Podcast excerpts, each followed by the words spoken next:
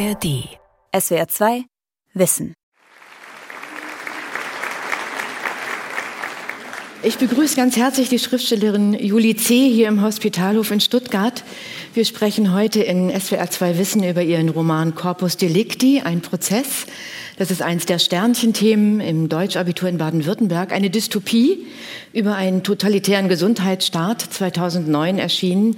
Einer der vielen Bestseller von Julie C., die Sie alle kennen als Autorin von Romanen wie Unter Leuten und über Menschen und als kritische intellektuelle Stimme in unseren gesellschaftspolitischen Debatten, unter anderem über staatliche Überwachung und Big Data und anderes, was uns aktuell politisch bewegt. Schön, dass Sie da sind, Frau C. Danke.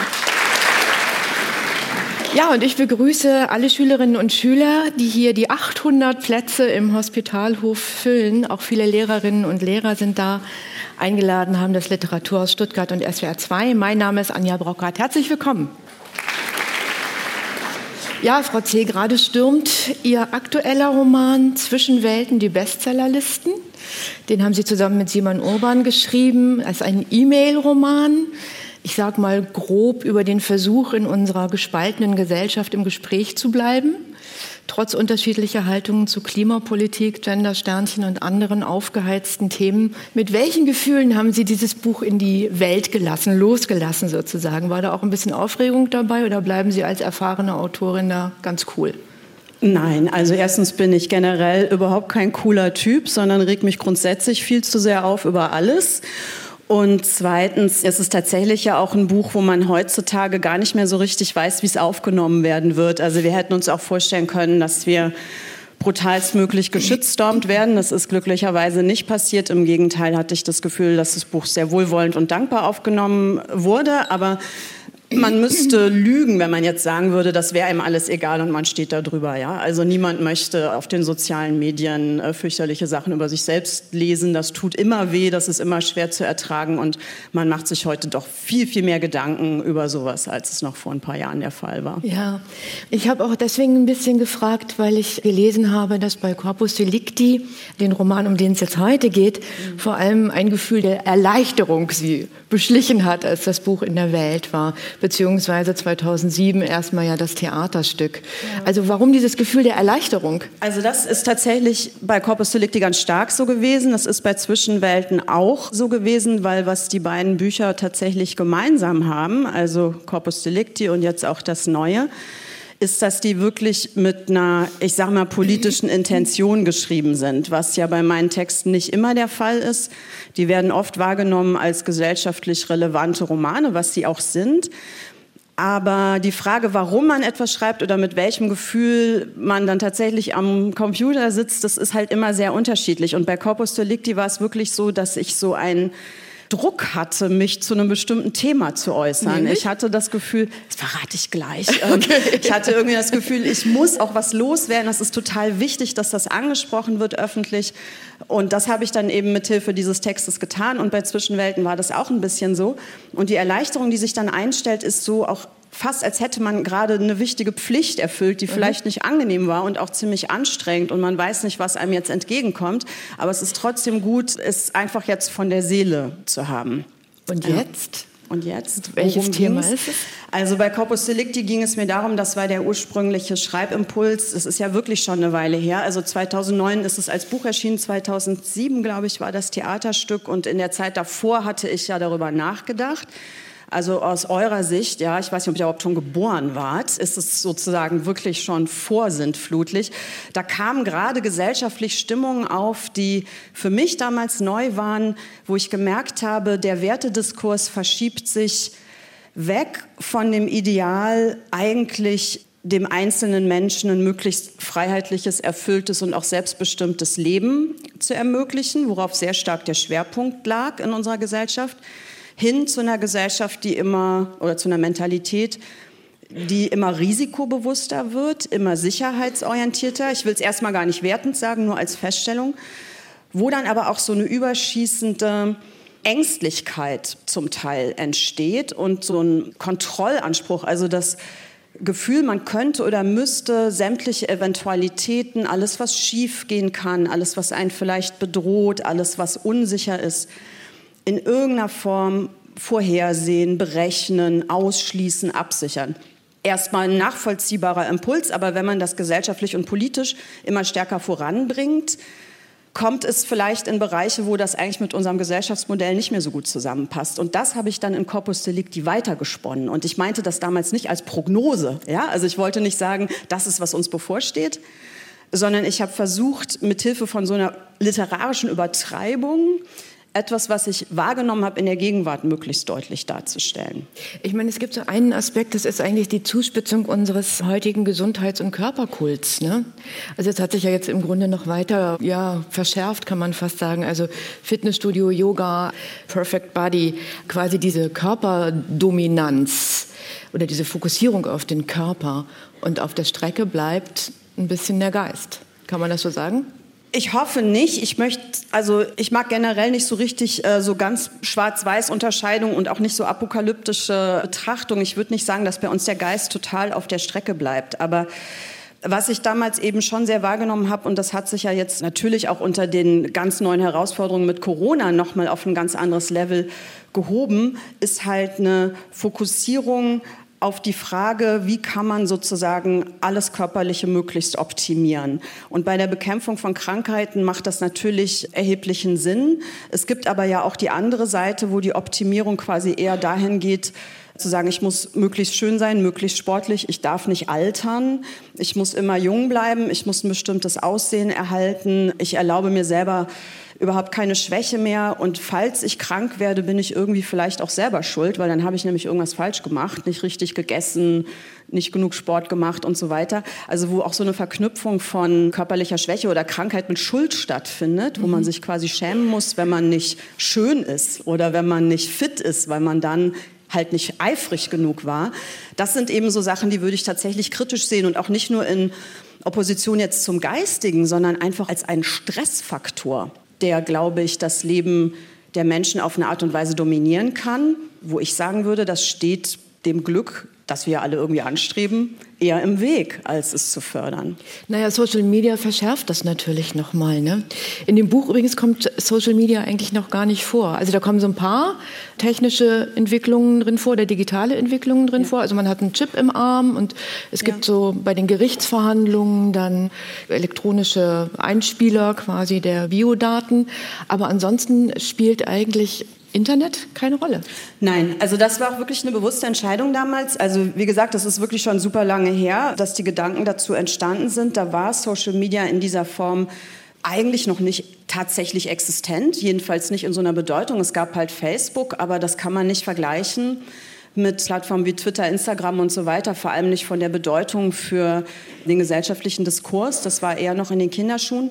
Deswegen habe ich es nicht als so präsent empfunden, aber die andere Entscheidung war auch, es spielt ja in der Zukunft, obviously, aber ich habe halt kein Interesse daran gehabt, ein Science Fiction zu schreiben, in dem Sinne, dass jetzt eine technische Vision aufgemacht wird, wie, was weiß ich, die Hälfte der Gesellschaft nur noch mit irgendwelchen Brillen, ja, 80 Prozent ihrer Zeit im Metaversum verbringt. Sowas hat mich überhaupt nicht interessiert und deswegen habe ich mich eher dafür entschieden, die technischen Sachen runterzufahren und fast ein bisschen altmodisch zu gestalten, weil Heinrich Kramer ist ja nun Chef oder mehr oder weniger Chef von so einer Art Zeitung, ja, die es wahrscheinlich, wenn wir realistisch sind, zu dem Jahreszahl, wo das spielt, nämlich in der Mitte des 21. Jahrhunderts, möglicherweise in so einer Bedeutung gar nicht mehr geben wird. Und ich habe mich da eher quasi dafür entschieden, alles Technische so ein bisschen altmodisch zu machen und nur so ganz gezielte kleine Sachen, die ich für die Handlung brauchte, wie zum Beispiel diesen Chip, der damals übrigens eingeführt wurde. Also der wurde damals erstmalig implantiert vor allem für Leute, die damit bezahlen wollten. Also es waren so Modellreihen zu sagen, man hat einen Chip unter der Haut, mit dem man eben, wenn man in einen Club geht oder in eine Bar,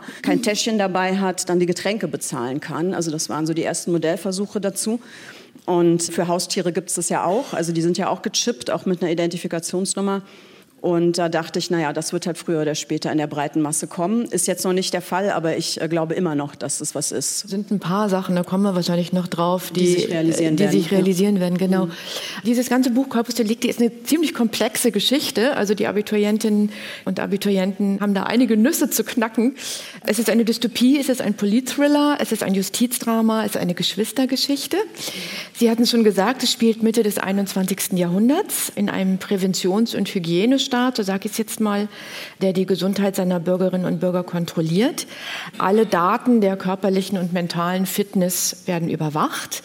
Wer gegen die Regeln verstößt, also zum Beispiel eine Zigarette raucht oder Alkohol trinkt oder nicht regelmäßig auf dem Home-Trainer trainiert, der wird bestraft. Das ist ein Thema in diesem Buch, also die sogenannte Biopolitik. Aber es geht auch um die Grenze zwischen Demokratie und Diktatur.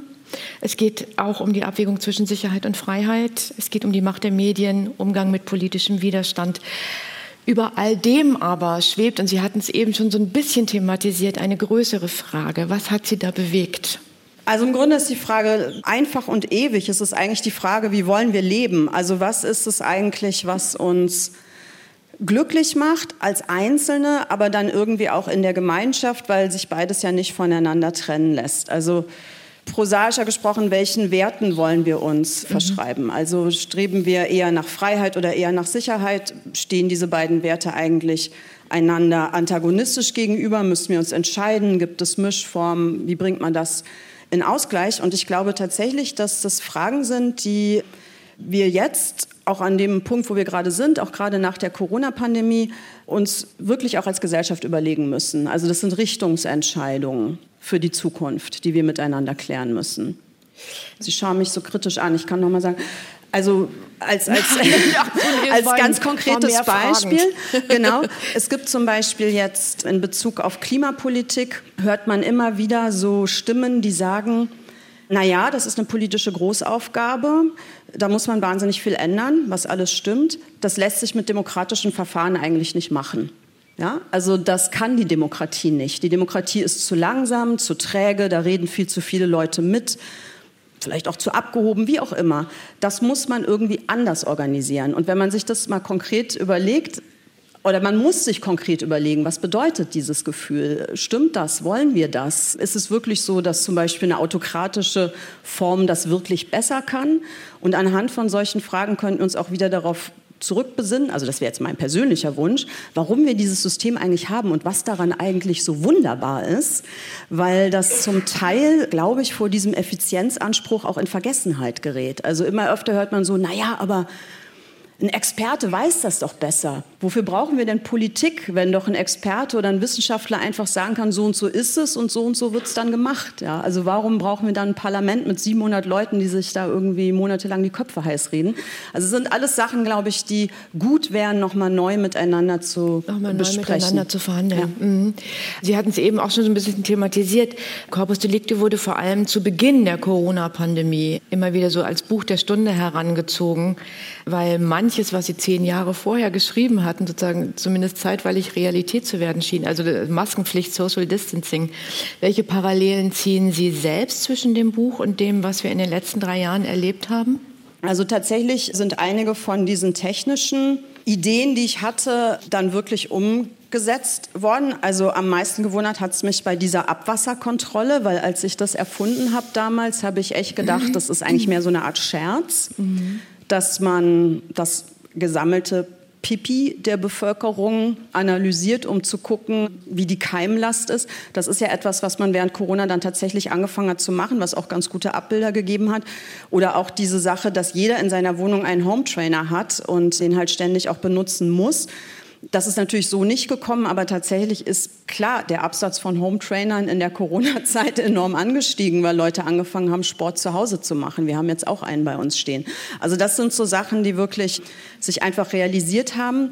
Ansonsten ist das, was ich in Corpus Delicti besprechen wollte, zum Teil mit mir selber, zum Teil auch als Statement, mit der Corona-Politik eigentlich nicht so perfekt in Einklang zu bringen. Also am ehesten mit der Frage, inwieweit müssen wir auch unter dem Druck einer solchen Herausforderung wie Corona immer wieder auch überlegen, was sind die Grundrechte, was sind die Bürgerrechte, wie weit halten wir daran fest und benutzen die auch als so ein Fundament, ein unverrückbares, obwohl wir vielleicht das Gefühl haben, sie stehen uns gerade im Weg bei der Umsetzung von irgendeiner besonders wirksamen Maßnahme. Also wo muss man auch wirklich in die Abwägung gehen und sagen, wir können aber nicht alles machen, ja, selbst wenn wir glauben, dass das wirksam wäre. Also wie es zum Teil in Ländern wie China durchgeführt wurde, wo Leute monatelang zu Hause eingesperrt wurden, gar nicht mehr die Wohnung verlassen durften, gibt es irgendwo einen festen Kern, wo wir sagen, über den gehen wir nicht hinaus.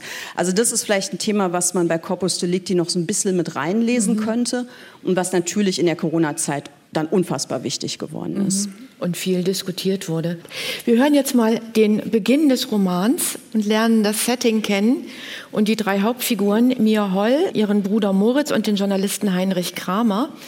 Mit einem fiktiven Text von diesem Heinrich Kramer beginnt Corpus Delicti, ein Prozess, und mit Juli C. zusammen liest Johannes Werdemann.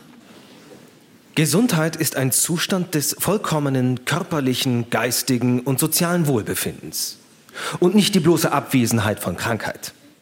Gesundheit könnte man als den störungsfreien Lebensfluss in allen Körperteilen, Organen und Zellen definieren, als einen Zustand geistiger und körperlicher Harmonie, als ungehinderte Entfaltung des biologischen Energiepotenzials. Der gesunde Mensch fühlt sich frisch und leistungsfähig. Er besitzt optimistisches Rüstungsvertrauen, geistige Kraft und stabiles Seelenleben. Gesundheit ist nichts Starres, sondern ein dynamisches Verhältnis des Menschen zu sich selbst. Gesundheit will täglich erhalten und gesteigert sein, über Jahre und Jahrzehnte hinweg, bis ins höchste Alter. Gesundheit ist nicht Durchschnitt, sondern gesteigerte Norm und individuelle Höchstleistung. Sie ist sichtbar gewordener Wille, ein Ausdruck von Willensstärke in Dauerhaftigkeit. Gesundheit führt über die Vollendung des Einzelnen zur Vollkommenheit des gesellschaftlichen Zusammenseins. Gesundheit ist das Ziel des natürlichen Lebenswillens und deshalb natürliches Ziel von Gesellschaft, Recht und Politik. Ein Mensch, der nicht nach Gesundheit strebt, wird nicht krank, sondern ist es schon. Aus dem Vorwort zu Heinrich Kramer, Gesundheit als Prinzip staatlicher Legitimation, Berlin, München, Stuttgart, 75. Auflage. Rings um zusammengewachsene Städte bedeckt Wald die Hügelketten. Sendetürme zielen auf weiche Wolken, deren Bäuche schon lange nicht mehr grau sind vom schlechtem Atem einer Zivilisation, die einst glaubte, ihre Anwesenheit auf diesem Planeten vor allem durch den Ausstoß gewaltiger Schmutzmengen beweisen zu müssen. Hier stinkt nichts mehr. Hier wird nicht mehr gegraben, gerußt, aufgerissen und verbrannt. Hier hat eine zur Ruhe gekommene Menschheit aufgehört, die Natur und damit sich selbst zu bekämpfen. Kleine Würfelhäuser mit weiß verputzten Fassaden sprenkeln die Hänge, ballen sich zusammen und wachsen schließlich zu terrassenförmig gestuften Wohnkomplexen an. Von allen Seiten durchziehen Magnetbahntrassen in schnurgeraden Schneisen den Wald. Dort, wo sie sich treffen, irgendwo inmitten des reflektierenden Dächermeers, also mitten in der Stadt, mitten am Tag und in der Mitte des 21. Jahrhunderts, dort beginnt unsere Geschichte. Im Namen des Volkes Urteil. In der Strafsache gegen Mia Holl, deutsche Staatsangehörige, Biologin, hat die zweite Strafkammer des Schwurgerichts in öffentlicher Sitzung für Recht erkannt. Erstens, die Angeklagte ist schuldig der methodenfeindlichen Umtriebe in Tateinheit mit der Vorbereitung eines terroristischen Krieges, sachlich zusammentreffend mit einer Gefährdung des Staatsfriedens, Umgang mit toxischen Substanzen und vorsätzlicher Verweigerung obligatorischer Untersuchungen zu Lasten des allgemeinen Wohls. Zweitens, sie wird deshalb zum Einfrieren auf unbestimmte Zeit verurteilt. Drittens, die Angeklagte hat die Kosten des Verfahrens und ihre notwendigen Auslagen zu tragen. Aus den folgenden Gründen wenn Moritz mich ärgern wollte, sagte er, ich hätte Künstlerin werden sollen. Seiner Meinung nach hat mich das naturwissenschaftliche Denken verdorben. Wie, fragte er, soll man einen Gegenstand oder gar ein geliebtes Wesen betrachten, wenn man ständig daran denken muss, dass nicht nur das Betrachtete, sondern auch man selbst nur ein Teil des gigantischen Atomwirbels ist, aus dem alles besteht? Erst hat die naturwissenschaftliche Erkenntnis das göttliche Weltbild zerstört und den Menschen ins Zentrum des Geschehens gerückt. Dann hat sie ihn dort stehen lassen, ohne Antworten, in einer Lage, die nichts weiter als lächerlich ist. Das hat Moritz oft gesagt und in diesem Punkt gab ich ihm recht. So verschieden haben wir gar nicht gedacht, nur unsere Schlussfolgerungen waren andere. Er wollte für die Liebe leben. Und wenn man ihm zuhörte, konnte man auf die Idee kommen, dass Liebe schlicht ein anderes Wort war für alles, was ihm gefiel. Liebe war Natur, Freiheit, Frauen, Fische fangen, Unruhe stiften, anders sein, noch mehr Unruhe stiften. Das alles hieß bei ihm Liebe. Wenn wir über Liebe sprachen, wurde Moritz beleidigend. Du, sagte er zu mir, bist Naturwissenschaftlerin. Deine Freunde und Feinde siehst du nur unter dem Elektronenmikroskop. Wenn du das Wort Liebe sagst, muss sich das anfühlen, als hättest du einen Fremdkörper im Mund. Deine Stimme klingt anders bei diesem Wort. Liebe? Eine halbe Oktave höher. Dein Kehlkopf zieht sich zusammen, mir. Ein schriller Ton. Liebe? Als Kind hast du es sogar vor dem Spiegel geübt. Du hast dir dabei selbst in die Augen gesehen und nach dem Grund gesucht, der dieses Wort so schwierig macht. Liebe. Es ist einfach so, Mia, dass du diesen Begriff nicht richtig aussprechen kannst. Für dich gehört er zu einer fremden Sprache. Sag mal, ich liebe dich, Mia. Ich liebe dich. Sag, das Wichtigste im Leben ist die? Das Wichtigste im Leben ist die Liebe. Und was war sein letzter Satz? Das Leben ist ein Angebot, das man auch ablehnen kann. Wo war sie da, seine Liebe? Es gibt Sätze, die prägen das Gehirn wie eine Metallstanze, sodass man fortan nur noch in diesen Bahnen denken kann. Wie soll ich das vergessen? Wie soll ich das nicht vergessen? Keine Ahnung, ob er wusste, wie sehr ich ihn liebte. Ich weiß nicht einmal, ob ich in der Lage bin, ihn angemessen zu vermissen.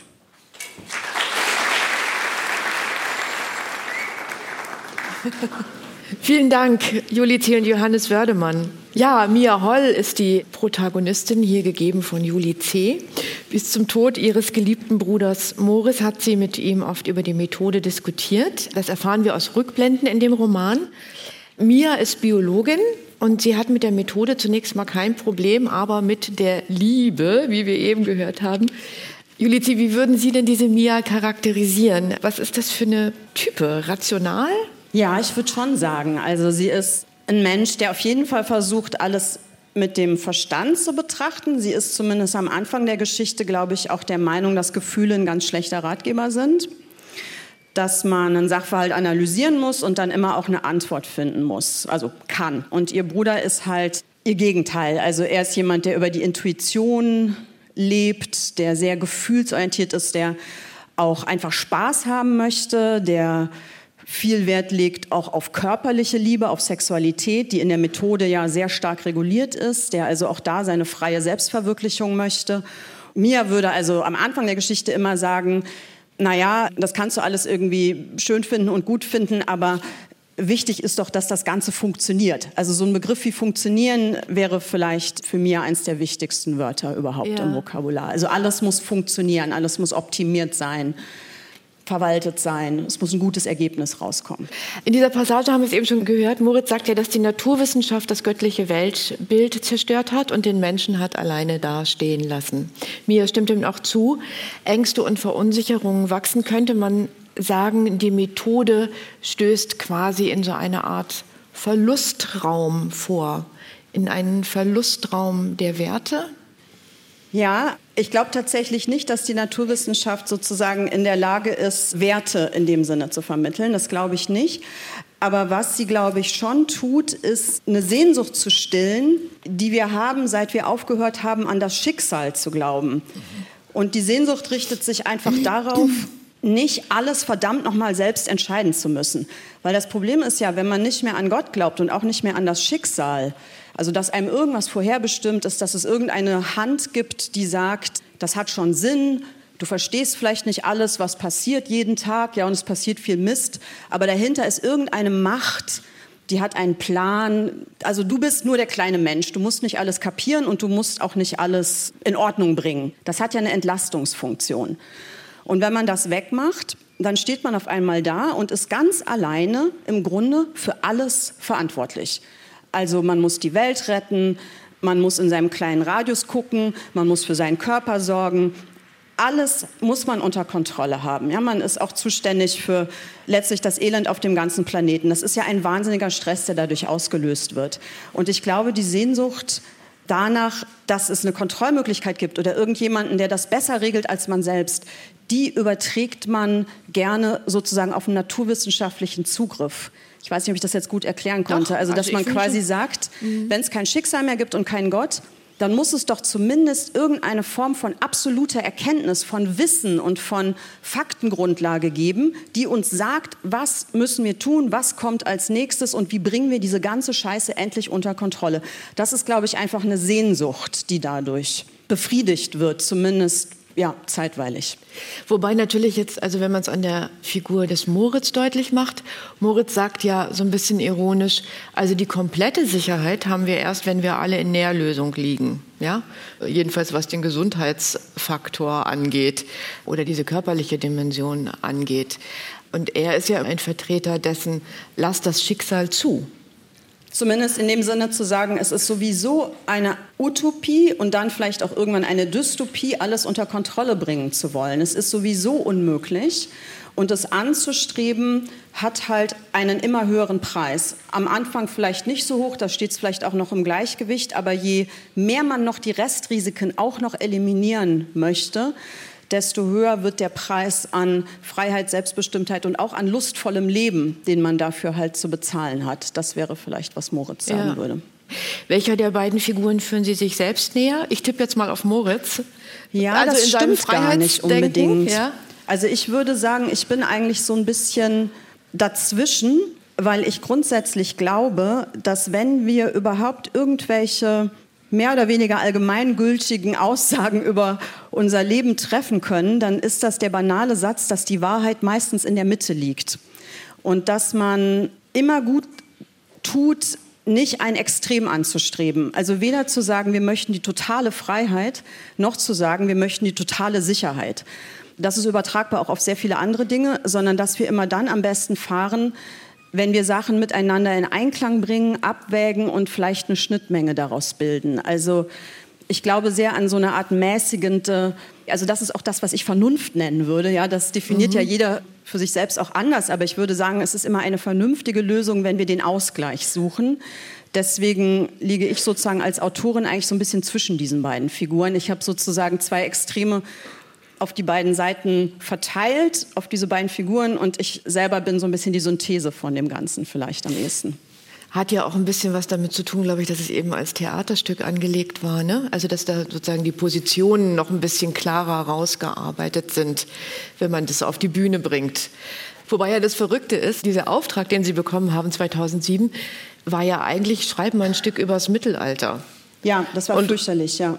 Und rausgekommen ist eine Dystopie über das 21. Jahrhundert. Den Weg ja, müssen genau. Sie uns erklären. Also das war eben eine Anfrage, die zwei Dinge von mir wollte, die ich absolut nicht konnte. Erstens sollte es ein Theaterstück sein und zweitens sollte es übers Mittelalter gehen. Ich hatte vom Mittelalter nicht die allergeringste Ahnung und war ehrlich gesagt auch nie besonders gut in Geschichte und hatte auch wenig Lust, jetzt so ein Rechercheprojekt zu machen. Ich hatte aber irrsinnig Lust, mal was für die Bühne zu arbeiten und habe deswegen diesen Trick gefunden, ein Zukunftsstück unter diese Mittelalter-Überschrift zu kriegen, indem ich halt gesagt habe, ich schreibe eine moderne oder eben auch zukünftige Hexenjagd, also wo es letztlich darum geht, dass eine Frau, Mia, die aufgrund ihrer persönlichen Erfahrung das System verlässt, anfängt sich dagegen zu stellen, eigentlich so eine Art Staatsfeind Nummer eins dann wird verfolgt und am Ende mehr oder weniger umgebracht wird, damit sozusagen die Struktur einer Hexenverfolgung und dadurch konnte ich das unter dieses Mittelalter-Dächlein so drunter schieben. Nochmal kurz zu dieser Figur der Mia. Wenn man sich die Mia anguckt, aber vielleicht auch die anderen Figuren, hatte ich das Gefühl, die sind alle von so einer Einsamkeitsblase umgeben. Also irgendwie durchzieht dieses Buch ein Gefühl der Einsamkeit. Also mal abgesehen von dem Verhältnis zwischen mir und ihrem Bruder, natürlich. Die treffen sich ja aber auch immer außerhalb dieses schrecklichen Staates da. Woher kommt diese Einsamkeit? Oder sagen wir mal mindestens mal eine Vereinzelung? Ja, also zum einen kommt die natürlich schlicht und ergreifend daher, und das ist ja nun wirklich eine Erfahrung, die wir während der Corona-Zeit auch alle gemacht haben, dass die Menschen sich in diesem Staat nicht mehr viel tatsächlich körperlich in denselben Räumen treffen. Und ich glaube, viele haben erlebt, jedenfalls ging es mir definitiv so, dass tatsächlich die digitale Kommunikation über Zoom oder ähnliche Methoden das auch nur zum Teil ersetzen kann. Also es kann was leisten kommunikativ, aber es schafft eben nicht die gleiche Nähe und Verbundenheit, wie wenn man sich wirklich trifft. Also das war für mich zumindest eine Erfahrung, die ich ganz stark hatte. Das heißt, ein System, was grundsätzlich jetzt darauf setzt, nicht nur vorübergehend, sondern eigentlich immer, dass die Menschen sehr viel zu Hause bleiben sollen, ja, also sich möglichst wenig draußen bewegen wird automatisch dazu führen, dass das Gefühl der Verbundenheit mit anderen abnimmt. Das ist, glaube ich, etwas, was sich aus der Konstellation ergibt. Und das andere ist, dass natürlich hier auch jetzt einfach von der Konstruktion des Romans her nicht soziale Umfelder geschildert werden. Also Mia hat keine Freunde und Moritz auch nicht. Ja? Also es gibt eigentlich nur diese beiden Figuren in ihrer Verbindung und es gibt Heinrich Kramer und darüber hinaus gibt es vielleicht noch eine Richterin. Aber das ist jetzt kein Roman mit 500 Figuren, wo Familienstrukturen und riesige soziale Zusammenhänge geschildert werden.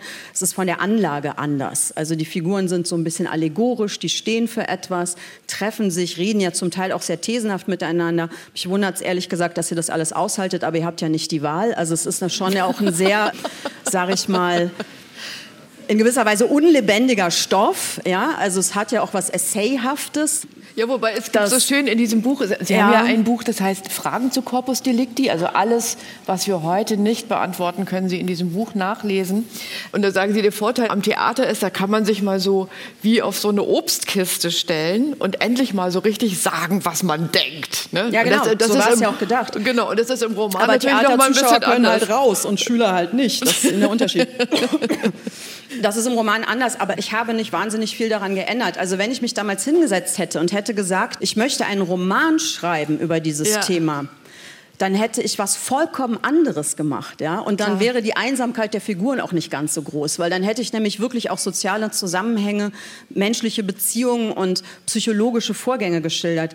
Diese Figuren also es klingt jetzt irgendwie ein bisschen radikal, das dürft ihr auch auf keinen Fall schreiben, aber das sind natürlich irgendwie Sprechpuppen. Ja? Also das sind keine psychologisch komplett realistisch ausgestalteten Figuren, sondern das sind auch Sprachrohre für bestimmte Haltungen, philosophische Überlegungen, politisches Weiterdenken und so weiter. Das kommt einfach auch mit der Gattung des Textes. Ja, das ja, hat in das, sich seine Berechtigung. Das stimmt, aber es spielt trotzdem zusammen. Also sagen wir mal, es ist jetzt nicht, ist weiter, nicht, nicht unpassend. So wollte ich gerade sagen. Ja. Genau, also es ist nicht weiter verwunderlich, dass in einem solchen Setting eigentlich die Figuren auch einfach oder die Menschen einfach eher einzeln leben.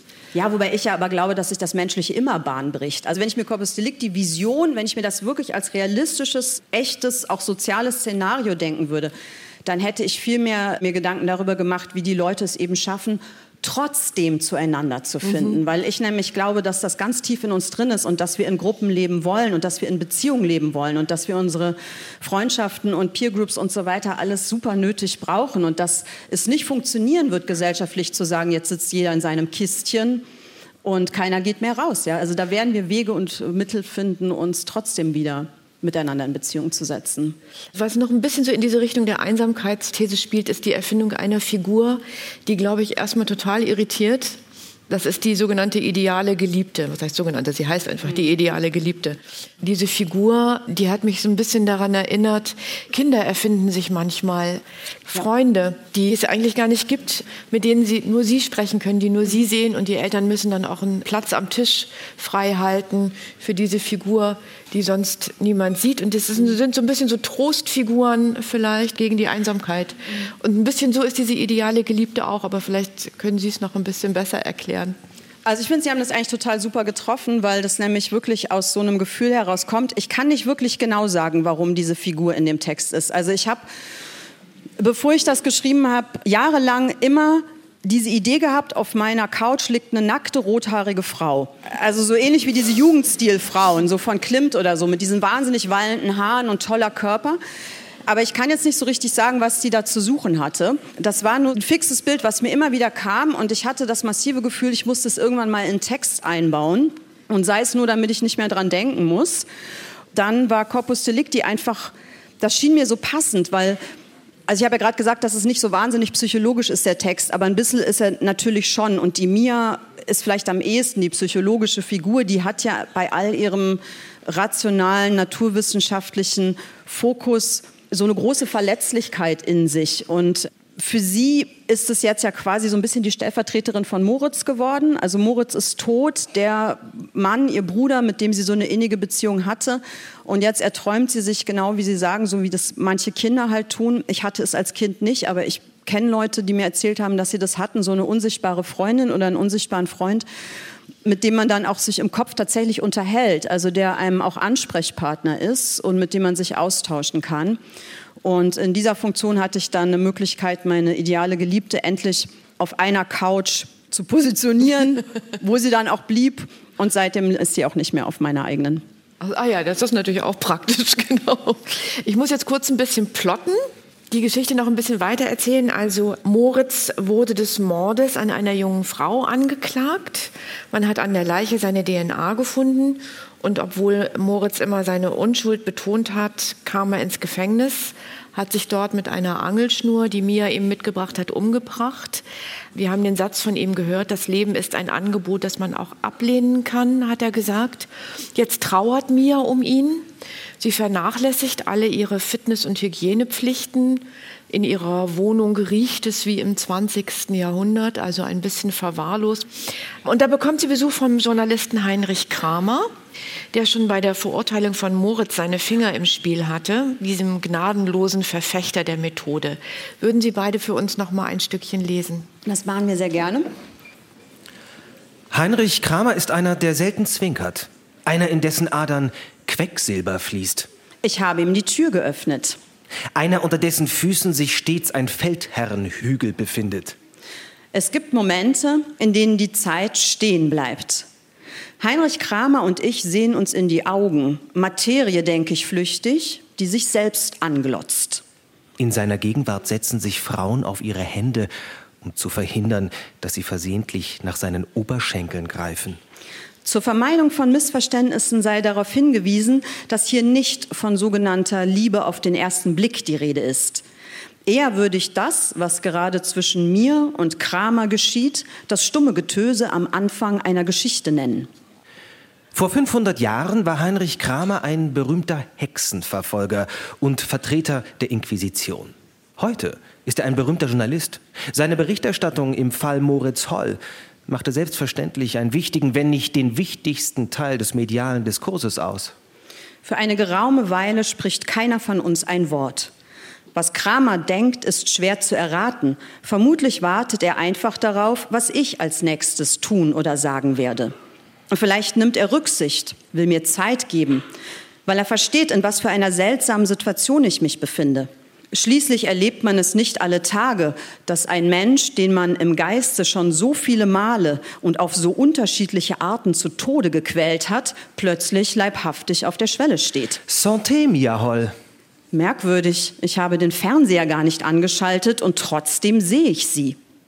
Im Fall Moritz Holl sagte und schrieb Heinrich Kramer nichts anderes als das, was ein gelernter Jurist, nüchterner Positivist und überzeugter Verteidiger der Methode sagen und schreiben musste.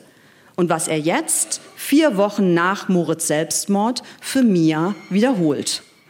Unsere Gesellschaft ist am Ziel. Im Gegensatz zu allen Systemen der Vergangenheit gehorchen wir weder dem Markt noch einer Religion. Wir brauchen keine verstiegenen Ideologien.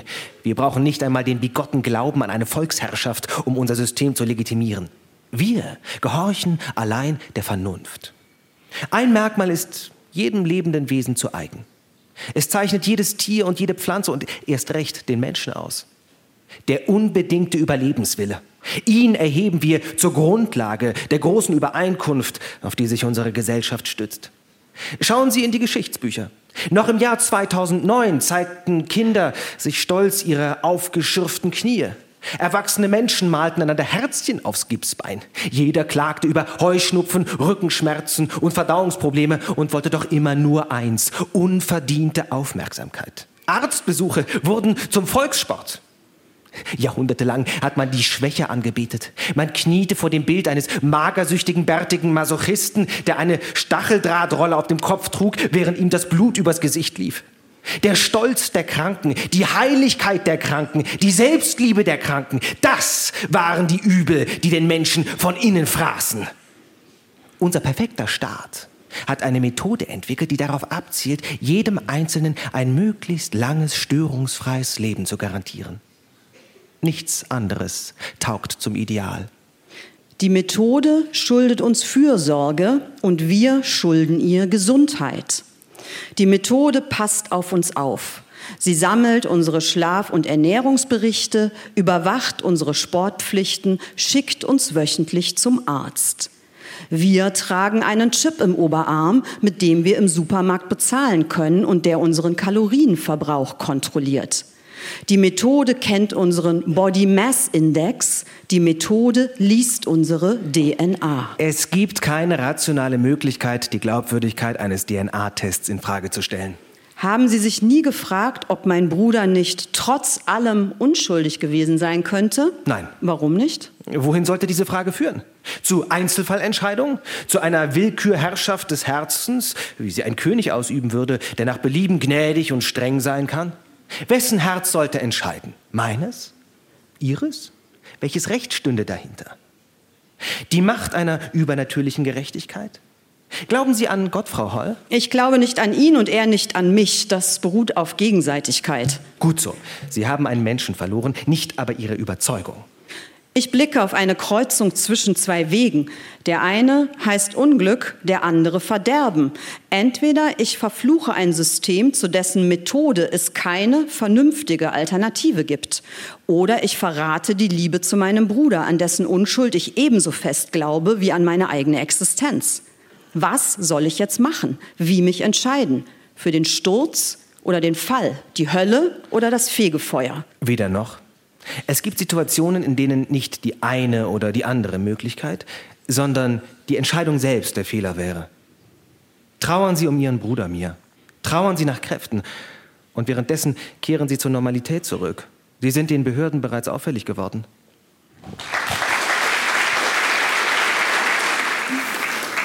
Vielen Dank. Ja, dieser Heinrich Kramer ist eine ziemlich fiese Figur. Der ist fast teuflisch, mephistophelisch, manipuliert, intrigiert. Und obwohl er Moritz mit auf dem Gewissen hat, fühlt sich Mia auch von ihm angezogen. Wie kommt das? Was verbindet die beiden? Ja, also ich glaube erstens einfach, dass der wirklich extrem gut aussieht und es ziemlich leicht ist, sich körperlich von dem angezogen zu fühlen. Und zum anderen ist es halt ähnlich wie mir auch ein Typ, der grundsätzlich sehr rational ist, der auch ein Rhetoriker ist, der sehr gerne argumentiert, so wie sie auch. Und sie ahnt halt, dass dahinter möglicherweise auch gar keine echte Überzeugung steckt, mhm. sondern vielleicht eher Freude am Spiel mit der Macht, vielleicht auch das Ausnutzen eines Systems, in dem er es bis ganz nach oben bringen konnte, also vielleicht auch ein gewisser politischer Opportunismus.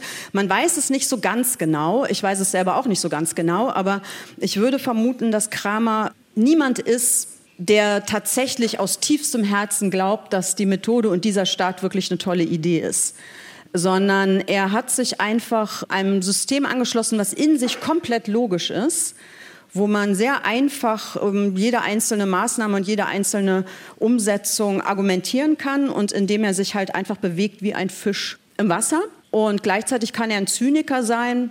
Vielleicht kann er sich auch kleine Freiheiten herausnehmen, man weiß es nicht genau. Also ich glaube zum Beispiel, dass er sich auch in die Mia eigentlich verliebt. Also dass das für ihn eine total attraktive Person ist, gerade weil sie eine Widerständlerin ist, weil sie zur Revolutionärin ist, ja, mit der er auch gerne in den Kampf geht, dass da auch eine gewisse Sexiness in dieser Auseinandersetzung liegt, die er sehr wohl spürt und die er sich auch erlaubt.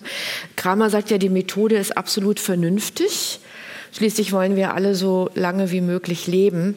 Wenn jetzt jemand im Abi schreibt, hier werden Gesundheit und Selbstoptimierung zur neuen Religion erhoben, würden Sie dann sagen, prima, guter Punkt oder nee, stimmt nicht? Also ich glaube, was ich da sagen würde, ist wirklich völlig egal, weil das Entscheidende ist, was die Prüfer sagen. Also man sollte wahrscheinlich das schreiben, was die hören wollen, nicht was die Autorin gut findet. Also ich würde gut, sagen. Also ich ziehe die Frage zurück.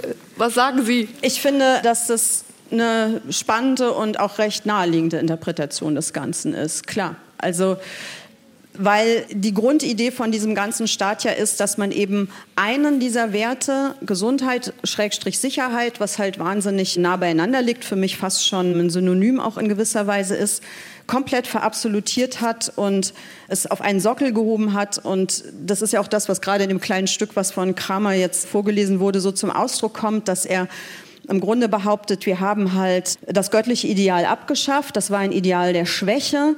Jesus war eine Figur, die eigentlich gesagt hat, guck mal, ich bin arm, ich leide, ich nähere mich den Kranken, ich bin einfach auf der Seite der Schwachen und sterbe für euch und auch noch sehr früh. Und äh, Kramer sagt, das ersetzen wir durch eine Ideologie der Stärke. Wir beten jetzt nicht mehr die Schwäche an, sondern wir beten die Stärke an, das Überleben wollen, das Survival of the Fittest sozusagen, ja, ja also den Darwinismus. Und das ist unser neues Ideal. Also da würde ich sagen, so wie Kramer das darstellt, wird das eine durch das andere genau. einfach ersetzt. Also der Altar wird geräumt und es wird ein neuer Götze darauf gestellt. Ja.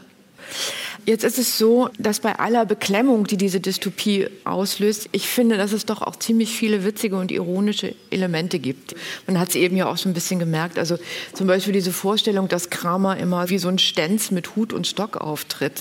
Das finde ich total lustig, weil es natürlich auch so 20. Jahrhundert ist. Also er vertritt ja eigentlich so ein, so Typus von vorher.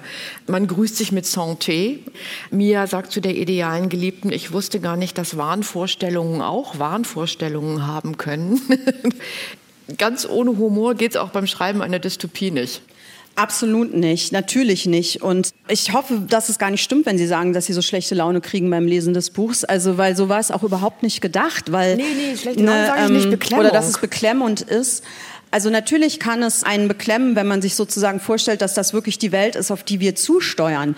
Aber es sollte ja niemals eine Prognose sein, sondern es sollte eine, natürlich in Teilen hoffentlich auch ein bisschen witzige, sozusagen ein Auffächern von möglichen Betrachtungsweisen sein. Ja. Und durch dieses auf die Spitze treiben der Position wollte ich eigentlich eher zuerst mir selbst und dann eventuell eben auch Lesern und Leserinnen die Möglichkeit geben, es einfach einmal auch vor sich zu sehen, es erkennen zu können, ja, um überhaupt einen Draufblick zu kriegen, weil die Gegenwart ist ja immer eine Gemengelage aus Strömungen und Argumenten und Dingen, die einen überzeugen und dann überzeugt dann auch wieder das Gegenteil und es geht alles im Kopf chaotisch durcheinander.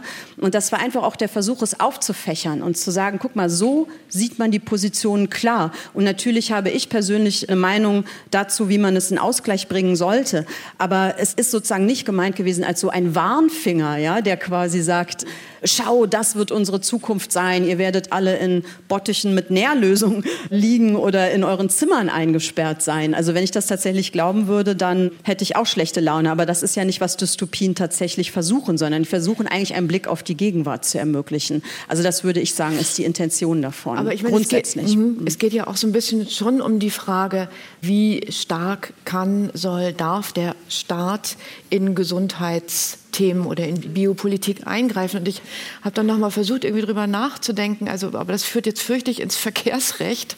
Also ich habe kein Problem mit der Gurtpflicht. Ja? Bin ich deswegen ein unmündiges Schaf? Ob sie ein unmündiges Schaf sind, weil sie sich anschnallen? Mhm.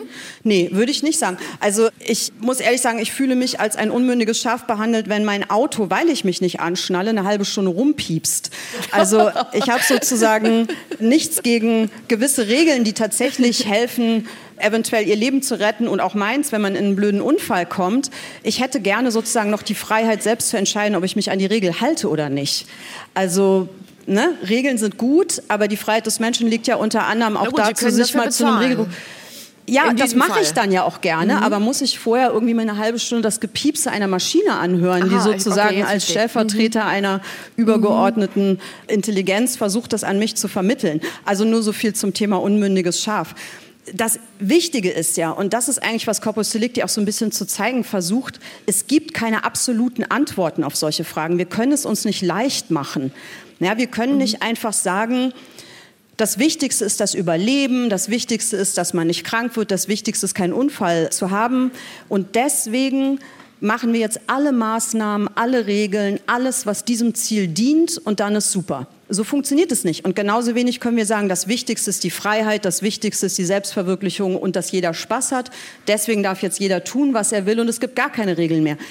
Das sind die beiden Extreme und die sind beide falsch. Und mein Eindruck ist am ehesten, dass wir als Gesellschaft in letzter Zeit stark dazu neigen, es uns gerne einfach machen zu wollen. Also wie als Folge von so einem Überforderungssyndrom, ja, dass wir keine Lust mehr haben, uns mit diesen Ambivalenzen, Abwägungen und dem Gespräch, was ja auch dazu notwendig ist, mhm. abzugeben, weil nichts davon kann einer entscheiden. Also wenn es einen Heinrich Kramer gibt, der unsere Entscheidungen trifft, dann leben wir im totalitären Staat.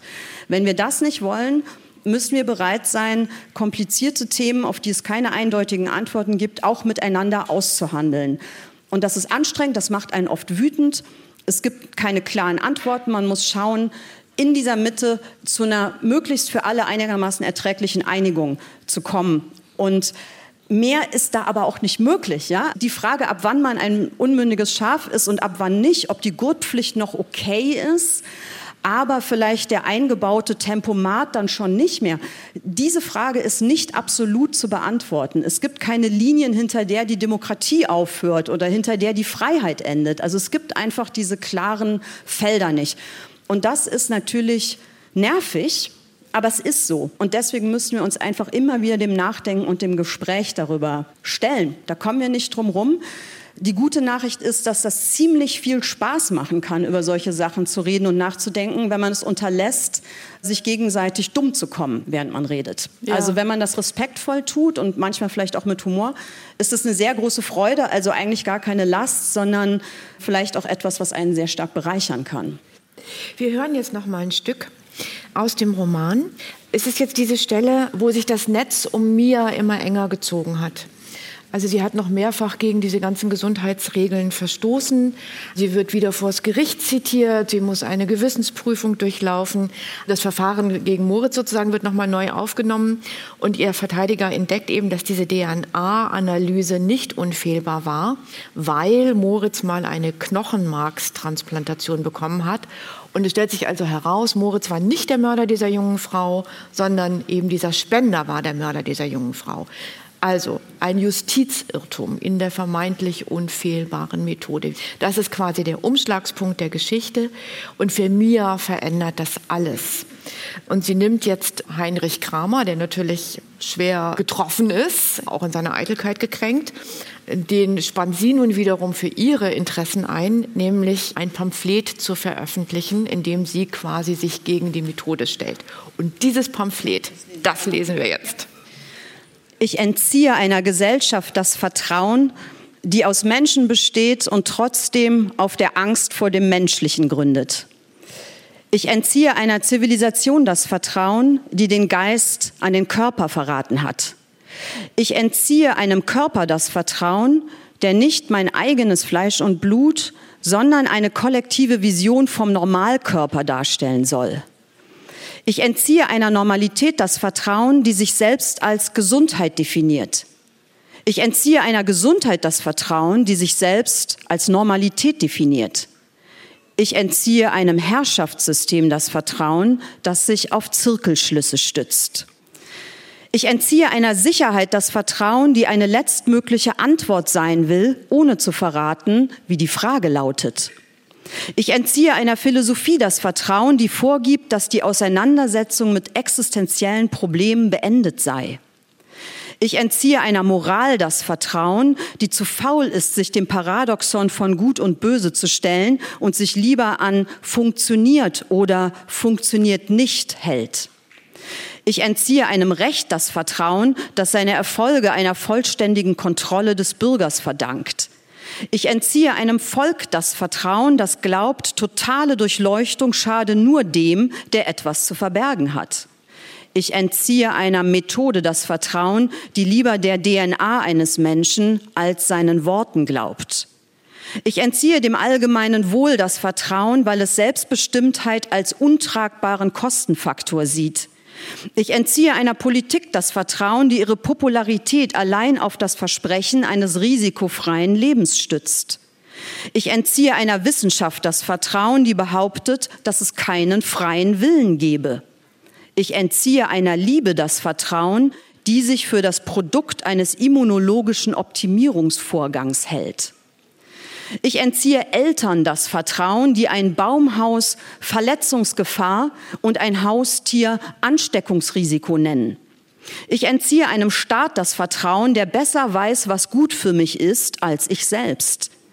Ich entziehe jenem Idioten das Vertrauen, der das Schild am Eingang unserer Welt abmontiert hat, auf dem stand, Vorsicht, Leben kann zum Tode führen.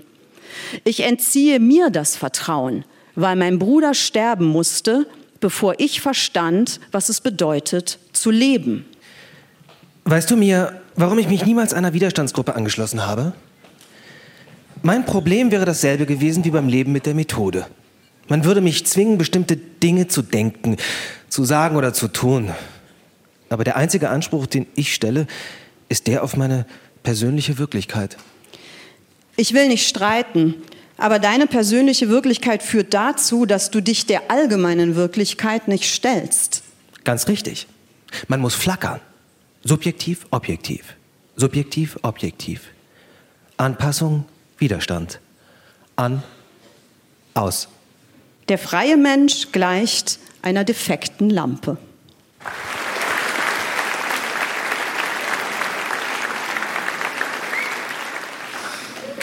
Vielen Dank. Sie haben mal gesagt, Sie machen nicht so gern den Erklärbär für Ihre eigenen Bücher. Bei Corpus Delicti machen Sie eine Ausnahme. Ich glaube, jetzt brauchen wir ganz verschärft den Erklärbär. Der freie Mensch gleicht einer defekten Lampe. Versteht man das nicht? Mist. Ähm, Ordnen Sie es für uns einfach nochmal ein. Kann man das nicht einfach so stehen lassen und irgendwie Ach merken, so. dass da was Wahres dran ist, ohne dass ich das erklären muss? Gut, also können wir auch. Müssen wir halt gucken. Müssen wir halt gucken, wie es dann im Abi so läuft. ja gut, im Abi ist das natürlich schlecht. Da kann man mm. nicht einfach schreiben, ich sag da nichts zu, man merkt doch irgendwie. Mm, ja. Wie verändert sich Mia? Was passiert mit ihr? Also Mia entdeckt sozusagen die andere Seite in sich. Also sie merkt eben einfach, dass die Absolutheit dessen, was sie immer geglaubt hat, nämlich dass sie mit Verstandeskraft und mit dem rationalen Durchdringen von Sachverhalten immer automatisch zu einer richtigen Lösung kommt und zum sicheren Weg, dass das so nicht stimmt, weil man halt einfach im Leben mit Sachen konfrontiert wird, die sich rational nicht bewältigen lassen, wo man noch mehr braucht als die Möglichkeit, irgendwas zu verstehen. Man braucht andere innere Fähigkeiten, eine Einfühlung, vielleicht auch eine emotionale Stärke, eine Resilienz und nicht einfach nur eine Erkenntnis und dann die Idee, wie kriegen wir eine funktionierende Lösung und dann war es das, abgehakt, wird zu den Akten gelegt. Also in dem Moment, wo ihr Bruder stirbt und wo sie diese Verlusterfahrung hat, merkt sie, dass das, was sozusagen das Weltbild der Methode anbietet, dass das nicht reicht. Ja, also im Grunde wird sie liebesfähig, ne? Und genau. sie entdeckt sozusagen mit dem Herzen zu denken. Das Ganze verdichtet sich dann noch so, dass Mia die Nähe zu einer terroristischen Gruppe unterstellt wird. Sie kommt ins Gefängnis. Es werden ihr falsche Beweismittel untergeschoben. Heinrich Kramer zeigt nochmal seine ganze Miesheit. Für Mia ist die Lage aussichtslos. Sie soll dann eingefroren werden. Das ist in diesem Staat der Methode so, dass man nicht umgebracht wird, sondern eingefroren wird.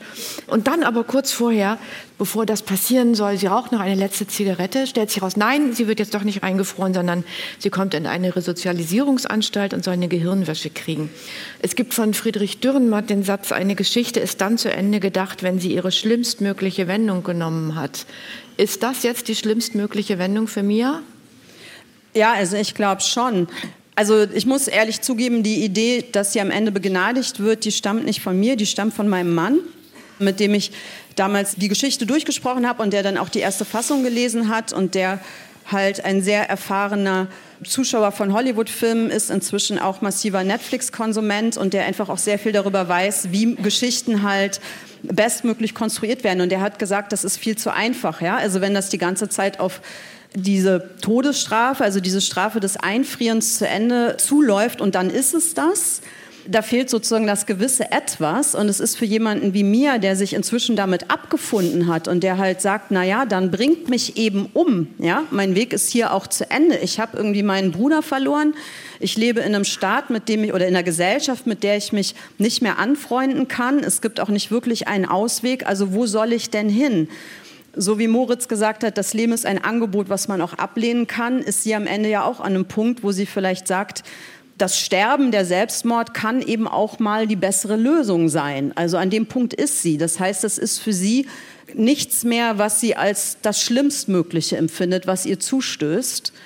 Und zu sagen, stattdessen musst du weiterleben und kommst jetzt eben in eine als Wellness-Aufenthalt getarnte Resozialisierungsanstalt in einer Art Umerziehungslager, ist natürlich einfach dann einen draufgesetzt. Und ja, das hat mich einfach sehr überzeugt, was mein mhm. Mann damals sagte. Deswegen habe ich diese Wendung am Schluss dann noch eingebaut. Ja, auch das wird ja immer vielfach diskutiert, ob sie es durchsteht, ob sie sozusagen bei ihrem neu erweckten Lebens- und Liebesgefühl bleiben kann. Ne? Ja, das weiß ich natürlich nicht. Ich würde sagen, wahrscheinlich eher nicht. Also ich würde sagen, dass sie je nachdem, dass sie wahrscheinlich nach sieben bis zehn Jahren wieder als treue Methodenbürgerin da rauskommt. Okay, gut. Ich glaube, es ist deutlich geworden, wie vielschichtig und wie politisch auch dieser Roman Corpus Delicti ist. Nur ganz klein bisschen rhetorische Frage. In einem Saal voller Abiturientinnen und Abiturienten kann Literatur etwas verändern? An der Abi-Note oder an der Welt? Am Denken.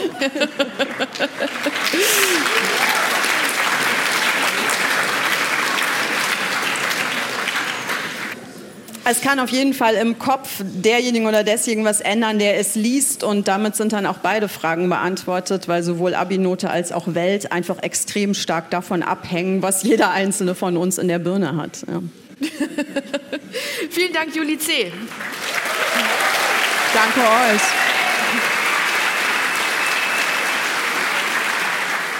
Und vielen Dank an Johannes Wörnemann für die Lesung. Mehr Material fürs Deutschabitur und zu vielen Schullektüren aus unserer Reihe mit dem Literatur Stuttgart gibt es auf swr2.de Sternchenthemen und im SWR2 Wissen Podcast. Mein Name ist Anja Brockert. Vielen Dank fürs Zuhören.